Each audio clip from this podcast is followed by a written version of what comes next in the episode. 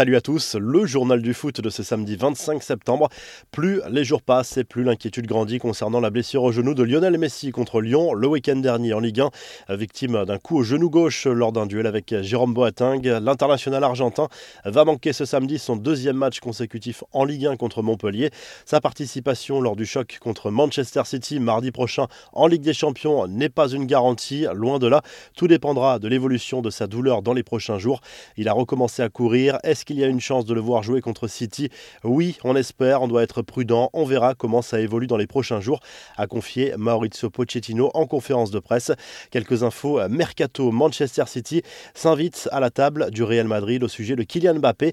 D'après certains échos en provenance d'Angleterre, les Citizens sont prêts à tout pour arracher la signature de l'attaquant parisien en 2022. S'il n'y a pas de prolongation de contrat, l'international français sera libre l'été prochain. Cette volonté viendrait du Cheikh Mansour en personne le propriétaire émirati du club y verrait une parfaite occasion de mettre un coup de poignard dans le dos du PSG et au Qatar. Le directeur sportif de City a carte blanche pour devancer le Real. Prime à la signature record, salaire XXL, tout sera permis. Les confidences d'Ashraf Hakimi sur son transfert au PSG cet été. Lors d'un entretien accordé à l'équipe, le latéral droit marocain a expliqué pourquoi il avait recalé Chelsea pour venir dans la capitale française. Quand j'ai reçu ces deux offres, j'ai eu l'intuition qu'il fallait que je vienne à Paris, que j'allais y être heureux.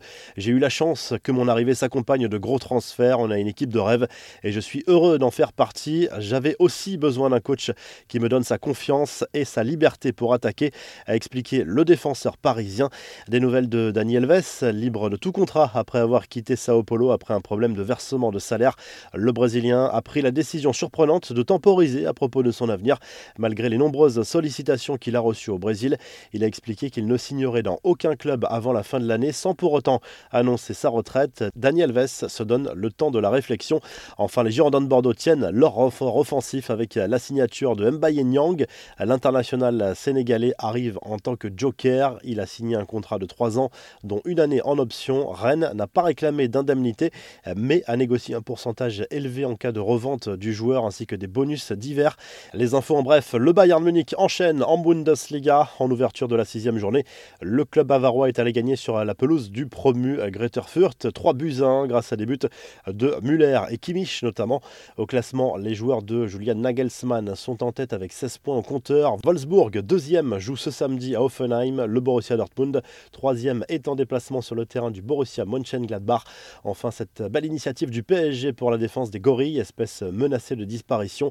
Neymar, Kylian Mbappé, Sergio Ramos et Marquinhos ont participé depuis Paris à la journée mondiale des gorilles en baptisant trois animaux rwandais lors d'une cérémonie organisée par l'un des sponsors du club de la capitale.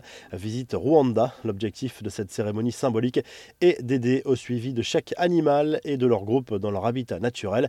La revue de presse en Espagne, Marca propose une une de Karim Benzema lorsqu'il avait 21 ans au moment de ses grands débuts avec le Real Madrid en 2009. Que de chemin parcouru depuis pour l'attaquant français, auteur de 200 buts en Liga. Le club merengue qui accueille Villarreal ce samedi soir à Bernabeu. Le Mondo Deportivo partage sa une entre la situation chaotique de Ronald Koeman sur le banc du Barça et celui qui pourrait lui succéder rapidement. Le quotidien sportif voit en Xavi la solution idéale du moment. Il connaît bien le club, entretient de bonnes relations avec le président Laporta, prône un jeu offensif et reste une idole pour le public du Camp Nou.